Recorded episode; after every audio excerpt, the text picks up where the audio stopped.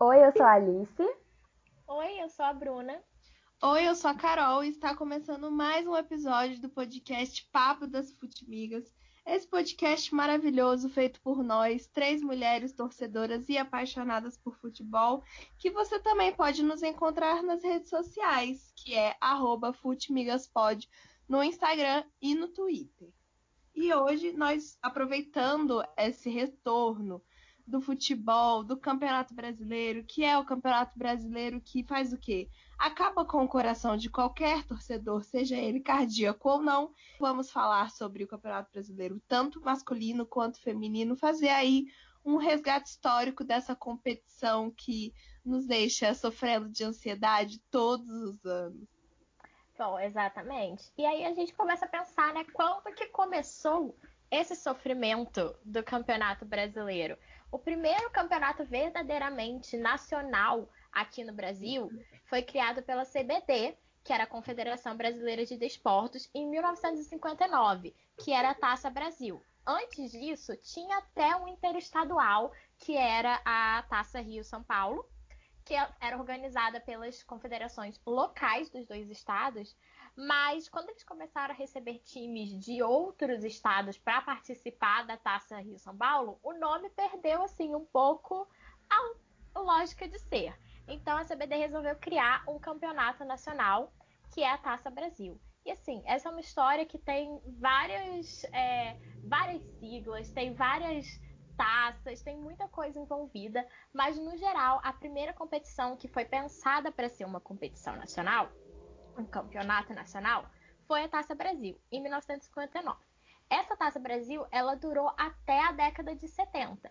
Porque aí na década de 70 nós tivemos a criação do que hoje nós conhecemos como Campeonato Brasileiro, um pouco mais parecido mesmo com o que é o Campeonato Brasileiro hoje, né? E ainda era a, CB, a CBD que era a entidade que organizava o, o futebol brasileiro antes da CBF, a CBF veio dela, né, posteriormente. Então, na década de 70, esse campeonato brasileiro foi criado e assim, historicamente, é um campeonato marcado pela falta de uma linearidade na forma que ele foi disputado, né? Porque se a gente parar para pensar, aí ele foi disputado de pelo menos três maneiras diferentes. Primeiro, ele foi uma eliminatória que juntou com a Taça Brasil. A Taça Brasil é considerada um campeonato brasileiro. Então, assim, os times que ganharam a Taça Brasil são campeões brasileiros. E ela foi disputada de forma eliminatória. E esse sistema eliminatório ele continuou até 1967. A partir de 1967 e até 2002 era um sistema misto de grupos. Só a partir de 2003 o Campeonato Brasileiro passou a ser disputado como ele é hoje, de pontos corridos, com rodadas né, de ida e volta, jogos de ida e volta, onde os times sempre, sempre jogam em casa e depois na casa do adversário.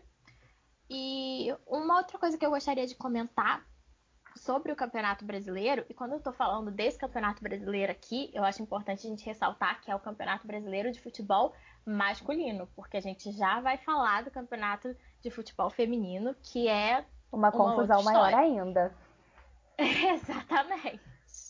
E assim, esse campeonato, ele tem, é, tem várias curiosidades, tem vários momentos que, que eu acho que vale a pena a gente mencionar, mas o principal deles é que o formato que a gente conheceu como Campeonato Brasileiro, mesmo com esse nome, ele é um produto da época da ditadura militar, né? O Campeonato Brasileiro, como foi criado na ditadura militar, ele também teve um grande valor político, principalmente nos anos 70, que tinha até uma máxima popularizada na época, que é onde a arena vai mal, mais um time no nacional.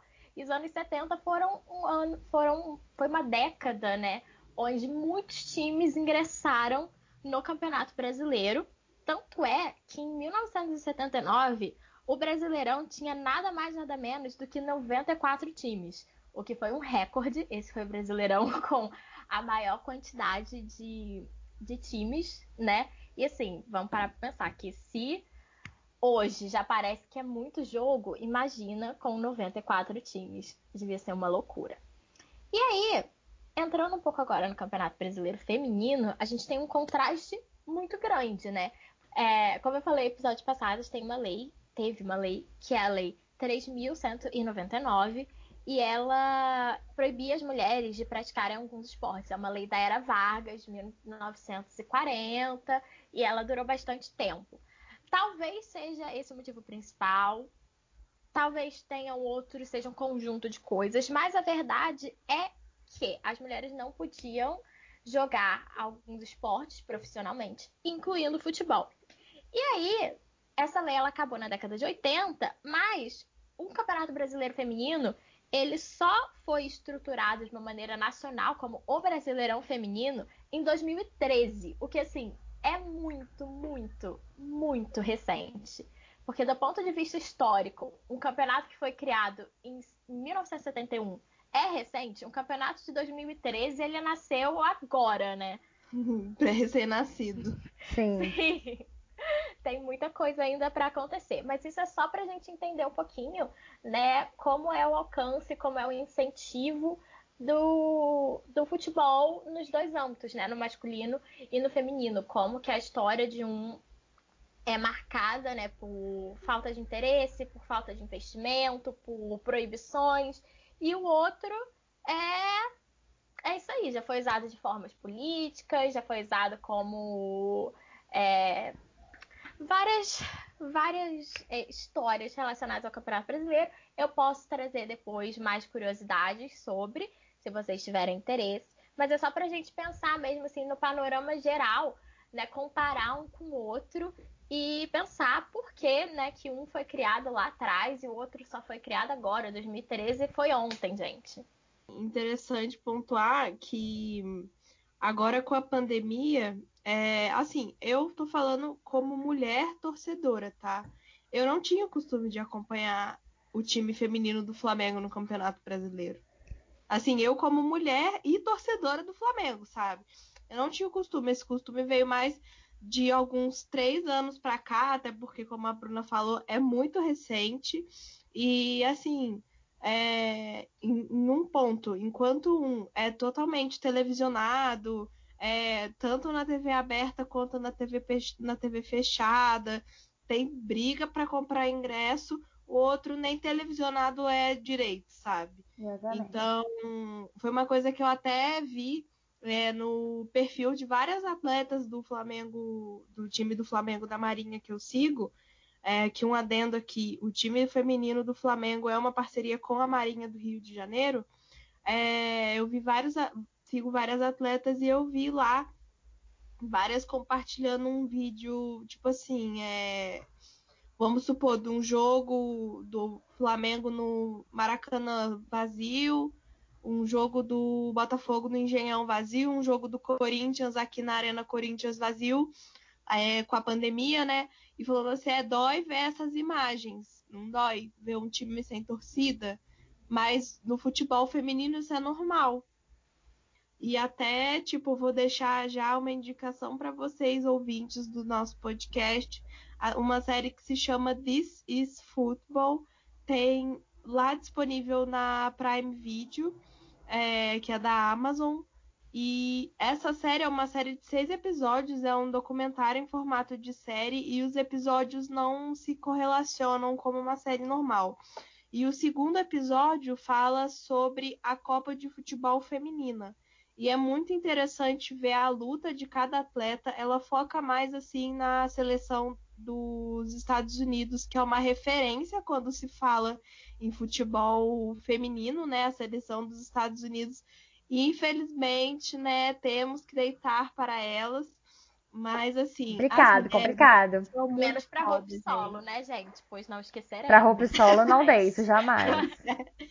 mas fala muito sobre a luta delas, assim, quando a Copa foi lá nos Estados Unidos, que o governo mesmo queria ceder para elas um estádio que tinha capacidade para 8, 10 mil torcedores.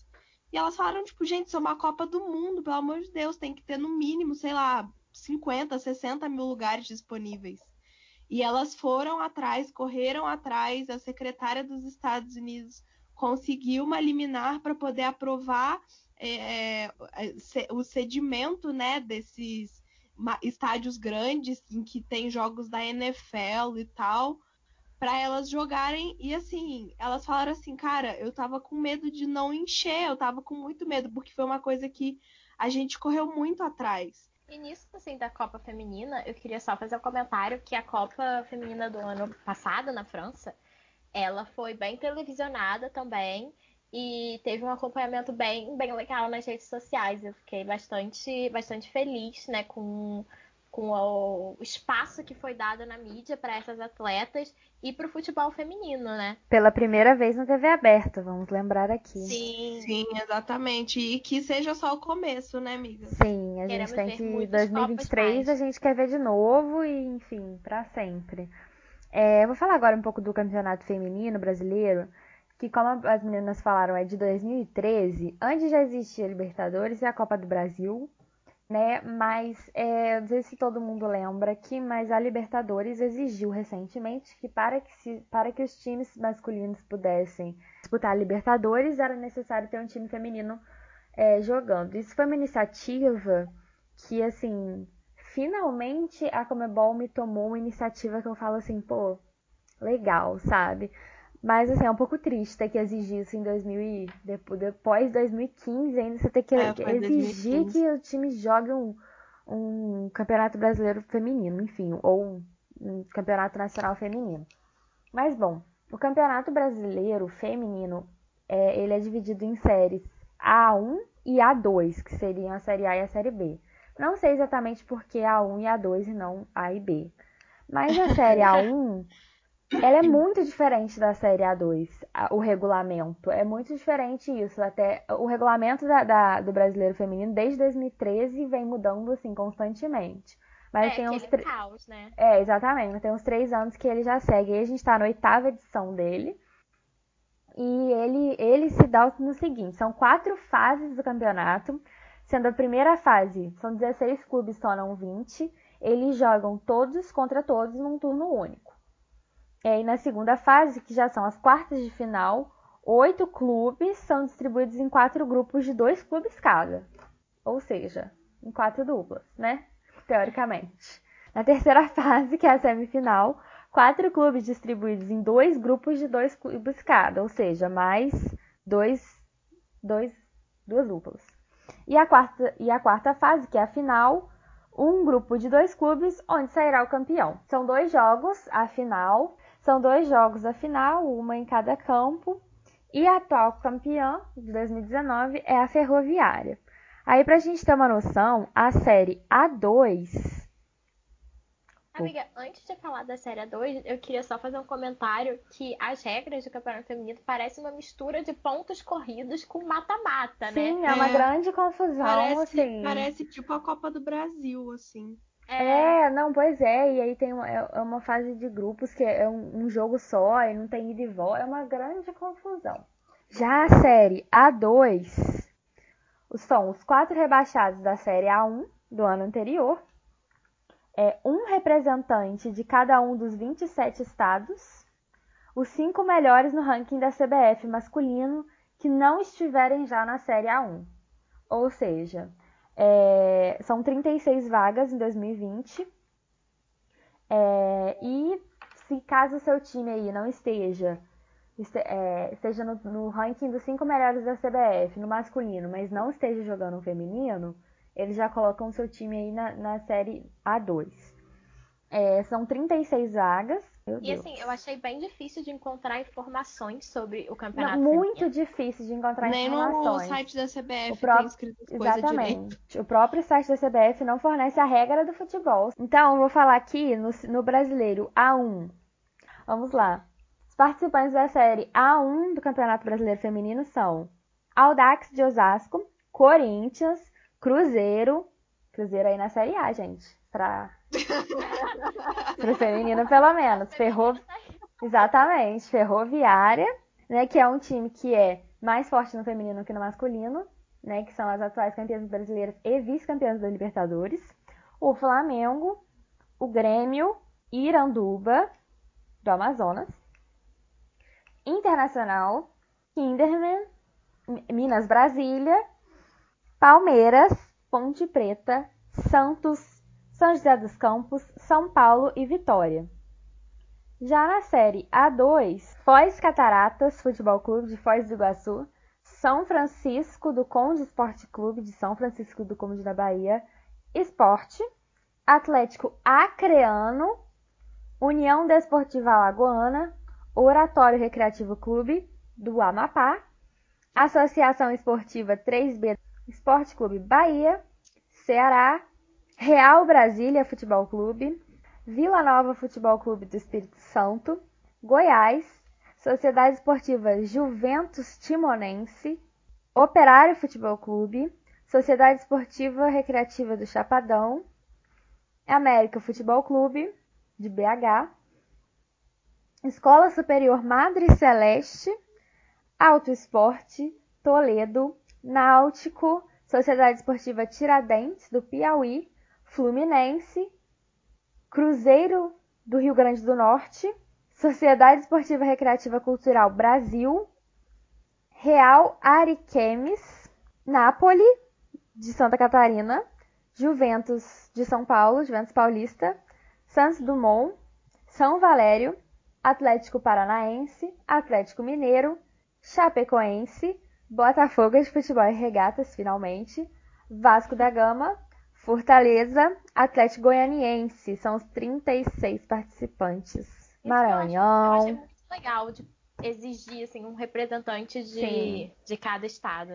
Já que o futebol feminino não tem uma tradição tão definida assim, por que não a gente começar um campeonato brasileiro que o Brasil inteiro jogue, né?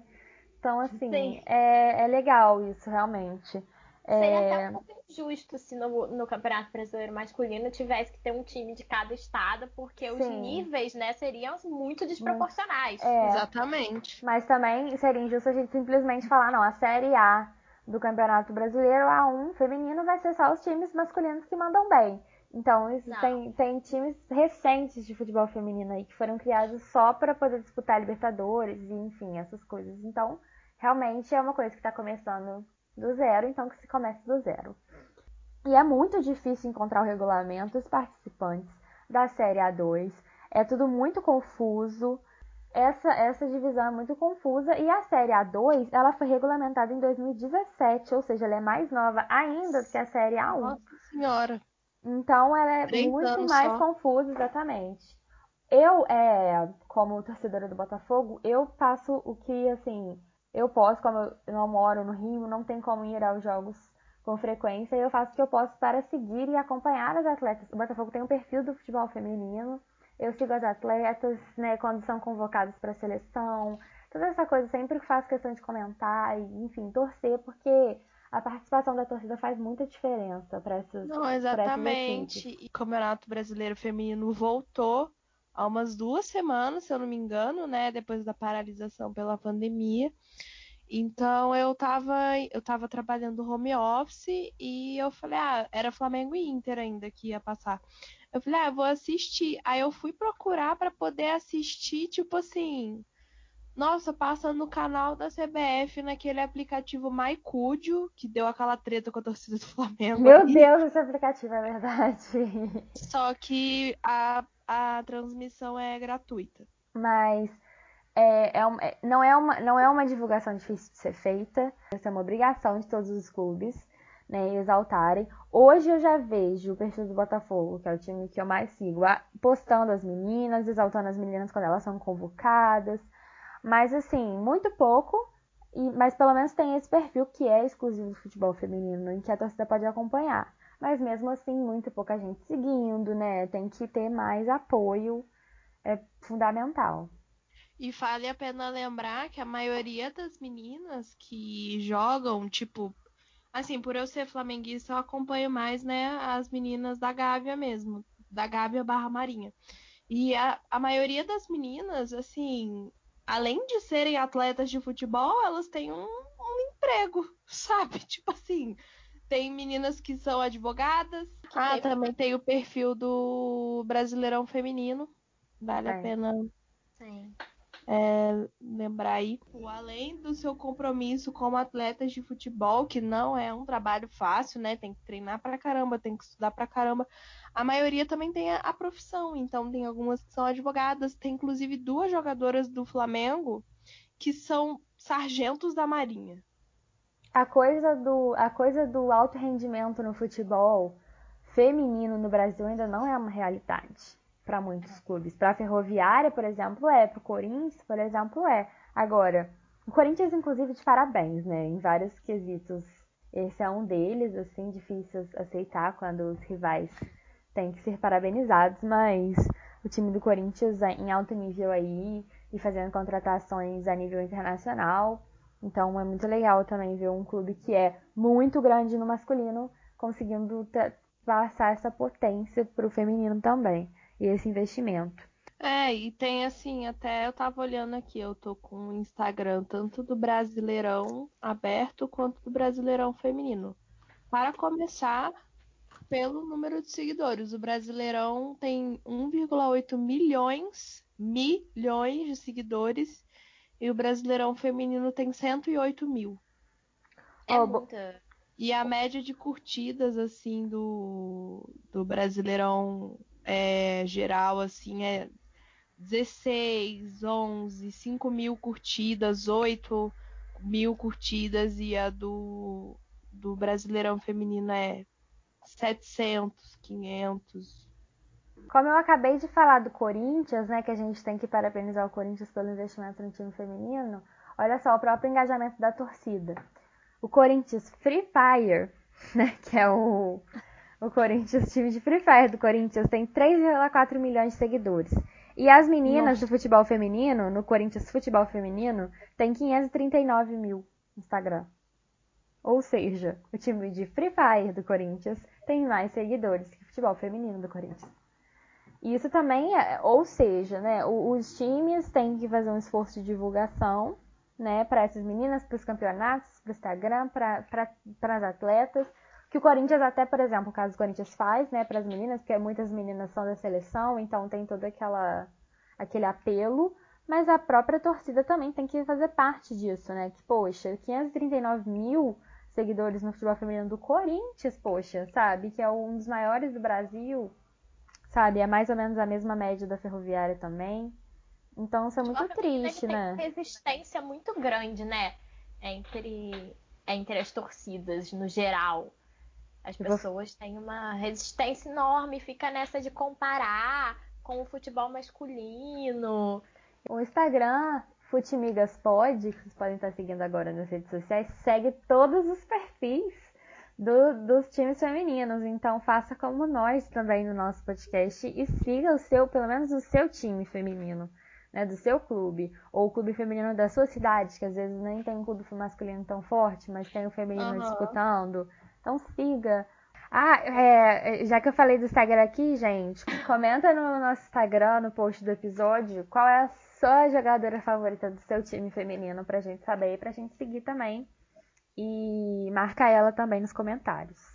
E eu acho que agora pra gente, né, caminhar para fechar esse podcast com uma boa notícia, né? A gente falou mal de muita coisa aqui.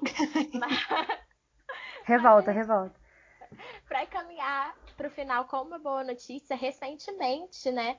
Agora em setembro, a CBF confirmou que vai igualar os pagamentos da, das seleções, da seleção masculina e da seleção feminina. Então não vai ter mais diferença no valor.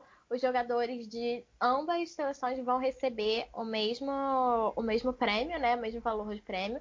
E eu acho isso importantíssimo, né? Já demorou muito para acontecer. Finalmente está acontecendo agora, então a gente tem que parar e, e comentar e parabenizar por não estar fazendo mais do que a sua obrigação. Sim, é, a gente vai ter que exatamente isso que eu ia falar, Bruna. A gente tem que parabenizar por não estar fazendo mais do que a sua obrigação. Foi assim que eu compartilhei isso no meu Facebook. Não fez mais do que a obrigação.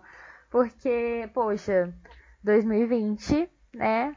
Bom, gente, esse foi um podcast muito mais voltado assim para as nossas amigas jornalistas, historiadoras. Eu fiquei aqui mais para alfinetar também, mas amigas, muito obrigada por esse episódio. Eu adorei saber todas essas informações. E, gente, eu só queria dizer que assim, aqui no, no Papo das Futimigas, a gente é muito democrática. Então a gente enaltece nossos times também masculinos, somos muito fãs. Choramos, Alice acende vela, Bruna ajoelha no chão. Eu choro mais, eu sou botafoguense, eu choro um pouco mais. Eu passo mal, mas assim, gente, é muito importante a gente falar sobre esses times femininos também, sabe? Então, os próximos episódios do, do podcast do Papo das Futimigas serão um pouco mais leves. A gente quis começar mesmo trazendo essas informações para vocês, porque muita gente não conhece, né, amigas? E assim, pra gente estar tá todo mundo na mesma página, né? Quando a gente for comentar sobre o campeonato feminino, enfim, ou sobre como vamos fazer episódios especiais sobre algum assunto, tá todo mundo na mesma página sobre o que a gente acredita e sobre informações importantes do esporte brasileiro, porque isso aqui saber as regras do campeonato são informações importantes para o esporte brasileiro. E eu acho importante dizer também que para a gente montar esse episódio, a gente teve que pesquisar bastante. E a gente é Sim, é torcedora de futebol desde muito pequena, então a gente sabe de muita coisa dos clubes e para a gente achar coisas dos nossos próprios clubes e da história do futebol feminino, a gente teve que pesquisar. E esse é um assunto que a gente estuda, inclusive academicamente, que nos interessa e é difícil de saber. Então, acho que essa construção desse, desse, dessa torcida pelo futebol feminino é uma coisa que é muito participativa mesmo, uma cultura participativa. A gente quer saber de vocês, o que, que vocês. É, para quem vocês seguem, quem vocês torcem, incentivar aqui. Se vocês conheciam essas histórias, né? Gente, e para deixar aqui oficializado a nossa virada de conteúdo, nosso próximo podcast vamos falar sobre história de arquibancada.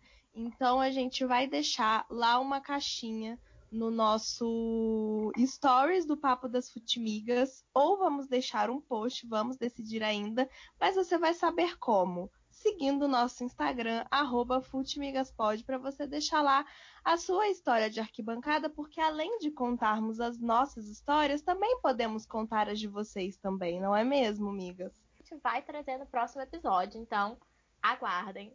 Esperamos vocês semana que vem no nosso próximo episódio do Papo das Frutimigas. E um beijo até semana que vem. Um beijo e até a próxima.